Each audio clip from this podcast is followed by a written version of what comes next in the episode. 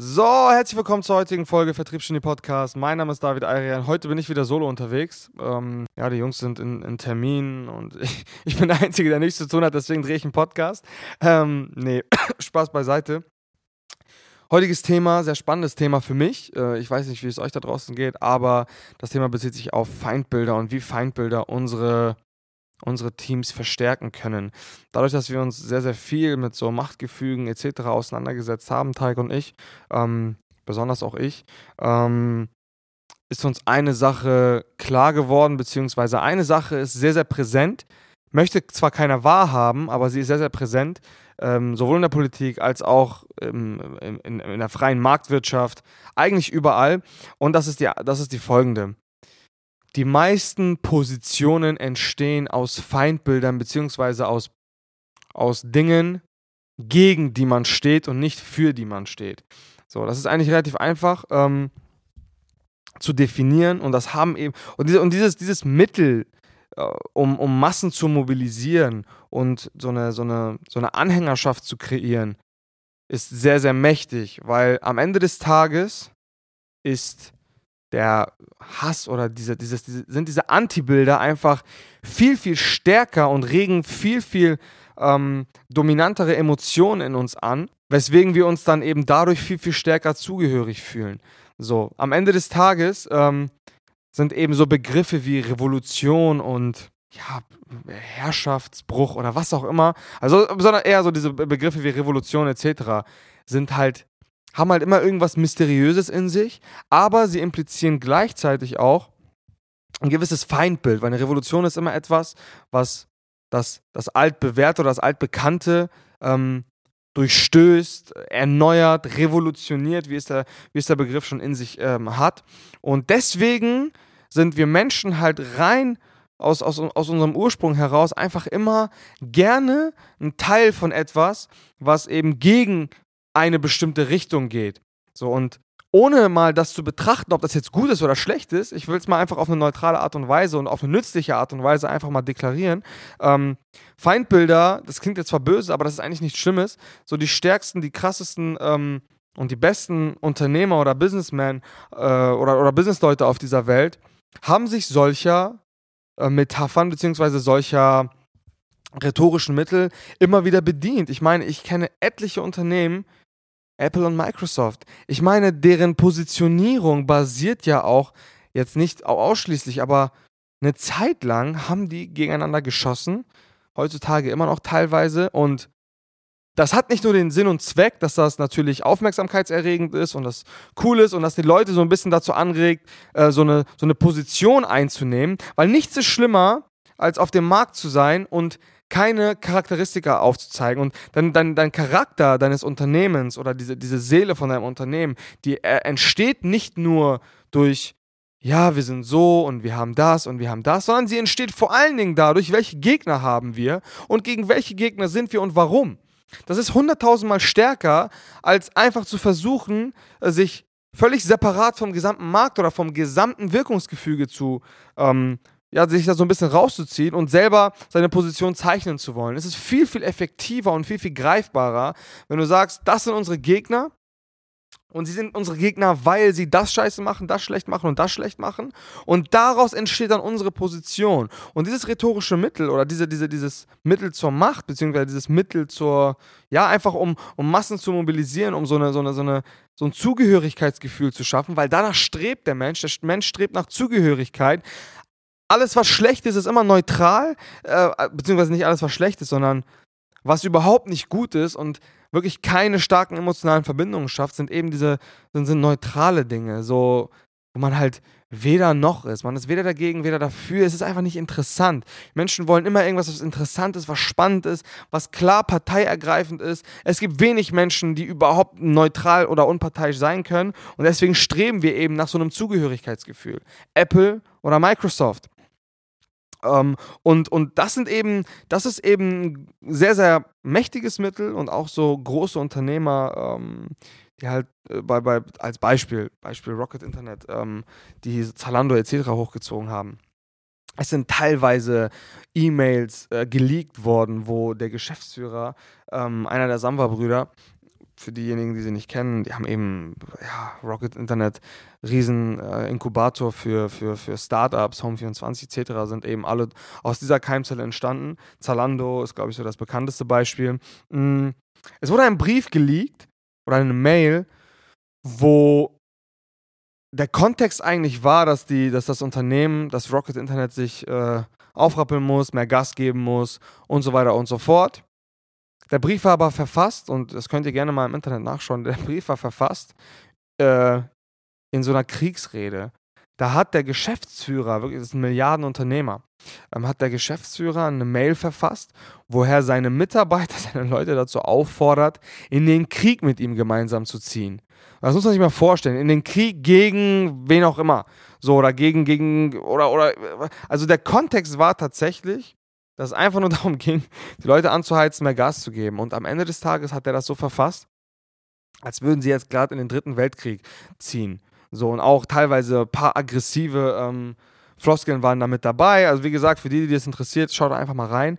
Ähm, einige können jetzt sagen, ja, Mann, was ist das denn für ein Scheiß? Ich sage aber ganz ehrlich, es ist ein sehr, sehr, sehr kluges Mittel, um um, um Emotionen zu schaffen. Und durch diese Emotionen ähm, schaffst du Zugehörigkeit. Und durch diese Zugehörigkeit hast du am Ende des Tages ein besser produzierendes Gewerbe. Da hast du Charakter, da hast du eine Seele und weißt ganz genau, gegen wen du stehst und weißt ganz genau, wofür du stehst. Weil meistens entsteht unser Bild immer aus dem Antibild, ja, dessen, wo wir eben nicht für stehen. Und ja, lange Rede, kurzer Sinn um es in der Praxis tatsächlich anzuwenden, braucht man als Unternehmer oder äh, braucht man im Unternehmen eine ganz klare Vision. Ähm, man braucht ganz klare Werte und Prinzipien, aber man braucht auch ganz klare, messbare Ziele ähm, und Gegner, Feindbilder. Man braucht Feindbilder, um ein Zugehörigkeitsgefühl zu schaffen. Und du willst in einem Unternehmen nichts weniger als Menschen, die sich unzugehörig fühlen und einfach nur zur Arbeit kommen, weil sie zur Arbeit kommen. Du möchtest Menschen in deinem Unternehmen haben, die genauso dafür brennen und leben und fallen und stehen, wie du es für dein eigenes Unternehmen tust. Und das schaffst du eben unter anderem, indem du dieses, dieses Mittel der Feindbilder kreierst, um dem Ganzen überhaupt einen Sinn und Zweck zu verleihen, warum ihr das Ganze überhaupt macht und gegen wen ihr vor allen Dingen seid, weil das ist das, was uns Menschen interessiert. Wir wollen wissen, wofür sind wir eigentlich und wenn das wofür aus dem wogegen entsteht, dann muss man sich dieser Mittel eben bedienen. Also ich bin selber und mal im Vertrieb, in Vertriebsunternehmen leben die Menschen von Challenges. Die Menschen leben in der Regel von Wettbewerb und der Markt lebt von Wettbewerb. In einem Wettbewerb gehören immer mehrere Parteien dazu. Es gibt nie einen Wettbewerb nur alleine oder wo man sich so denkt, ja, ich, ich mache das jetzt einfach nur für mich. Das ist, das ist selten. Es gibt höchstens mal den Wettbewerb gegen sich selber, beim Fitness oder wo auch immer. Gegen den inneren Schweinehund, gegen völlig egal gegen wen. Aber in einem Wettbewerb brauchst du vor allen Dingen Gegner. So, und in einem Wettbewerb unter Leistungsdruck performen die meisten, wenn sie dem Druck gewachsen sind, am aller, allerbesten. Deswegen schafft diese Gegner schafft diesen Wettbewerb und kennt vor allen Dingen eure Leute gut.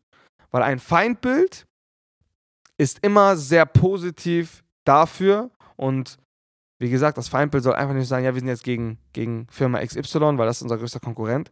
Ein Feindbild muss vor, in, in, jeglicher, in jeglicher Hinsicht geschafft werden. Wie erbringen die als Beispiel ihre Dienstleistung? Was macht die äh, aus? Wie, wie groß sind die? Äh, was haben die für USPs? Äh, versteht ihr, was haben die für Werte? Wofür stehen die? Ihr müsst Feindbilder anhand mehrerer Kriterien schaffen, ähm, so genau und detailliert wie möglich, ähm, um einfach dafür zu sorgen, dass es greifbar wird. Und ab dem Punkt, wo es greifbar wird, wird es provokant. Und dann provoziert es die Leute. Und dann fängt ihr an und dann, wenn es natürlich richtig angeht, dann fangt ihr an, ähm, eure, euer Bild und eure, eure Darstellung von dem, wer ihr seid, warum ihr das seid und gegen wen ihr seid, wird dann auf einmal zu einem, zu einem sichtbaren Bild und dann könnt ihr das jederzeit nutzen, um diejenigen ähm, ja, zu motivieren oder zumindest emotional ähm, zugehörig zu machen oder ihnen ein Zugehörigkeitsgefühl zu geben, ähm, die mitwirken sollen. Das sind in der Regel häufig eure Mitarbeiter, Geschäftspartner oder wer auch immer. So, wenn ihr ein ganz klares Antibild vor Augen habt, dann werdet ihr mit Sicherheit eine viel, viel höhere Zugehörigkeit und Produktion am Ende des Tages haben. Ihr werdet es schaffen, Charakter zu erlangen. Ihr werdet noch besser auf eure Zielgruppe wirken, weil man kann, und diese Erfahrung haben wir sehr häufig gemacht, man kann ein und dieselbe Dienstleistung als, als David Ayrian als Beispiel anbieten oder als Felix Fischer oder als, weiß ich nicht, irgendwas anderes. und du wirst über diese drei äh, Namen oder diese zwei Namen andere Kunden anziehen, obwohl du ein und dieselbe Dienstleistung hast, nur weil es verschiedene Personen sind, die sie verkaufen. Und das ist auch gut so, weil wir sind in der freien Marktwirtschaft. Es ist gut so, dass du die Kunden bekommst oder anziehst, die auch zu dir passen. Und wenn du ein Feindbild schaffst, dann löst du dich so ein bisschen von dieser Person und fängst dann auf einmal an, in Komplexen zu denken. Und wenn du in Komplexen denkst, dann wirst du am Ende des Tages ähm, noch mehr und noch spezifischer die Leute anziehen, die sich mit dir identifizieren können. Und diejenigen noch mehr abstoßen, mit denen du sowieso keinen Erfolg gehabt hättest, beziehungsweise mit denen die Zusammenarbeit sowieso nicht gepasst hätte. Deswegen ist es auch ein positiver Aspekt dafür, dass Kunden sich aktiv für dich entscheiden, weil du gegen das bist, wo, wogegen sie auch sind. Das heißt, es ist nicht nur intern, sondern auch irgendwann in, dein, in deinem Kundenklientel. So, es entscheiden sich Tag für Tag Leute für Apple, weil sie Apple-Fans sind. Es entscheiden sich aber auch Tag für Tag Leute für, für Microsoft oder äh, für, für, für, für was auch immer, weil sie eher dafür sind. Wer kennt das nicht? Oder es gibt, es gibt nur wenig Menschen, die sich für ein iPhone entscheiden, weil sie sagen, ja, ich habe sonst keine Ahnung von Handys. Meistens sagen Leute, die ein iPhone besitzen, auch nicht zu ihrem Handy Handy, äh, sondern sie sagen zu ihrem Handy meistens mein iPhone. So, alleine das impliziert doch, eine ganz klare Positionierung, ganz klare Zugehörigkeit. Und genau dieses Beispiel sollte uns zeigen, Leute, lange Rede, kurzer Sinn, Feindbilder sind einfach notwendig. Ist einfach notwendig. Ich bin, wie gesagt, ein sehr starker Verfechter davon, weil wir diese Erfahrungen hier intern immer wieder auch machen. Die Leute brauchen nun mal manchmal Gegner, wie ein Boxer sein, äh, sein, sein Gegner braucht und nicht nur im Schattenboxen performen kann, braucht er auch jemanden, gegen den er boxt, um sein volles Potenzial zu entfalten. Und genau das Gleiche ist es im Sales, genau das Gleiche ist es einfach grundlegend im Leben. So. Ja, ich hoffe, ihr konntet ein bisschen was aus diesen Informationen oder aus diesem, aus diesem Redefluss, aus diesem Monolog rausziehen. Ähm, ja, es gibt, wird wahrscheinlich viele von euch geben oder einige von euch geben, die das halt irgendwie ja, komisch finden. Aber ich bin mir ziemlich sicher und deswegen positioniere ich mich in diesem Fall auch eben genauso, ähm, die das geil finden werden und die auch verstehen, was hinter dieser, was, was überhaupt in dieser Materie steckt.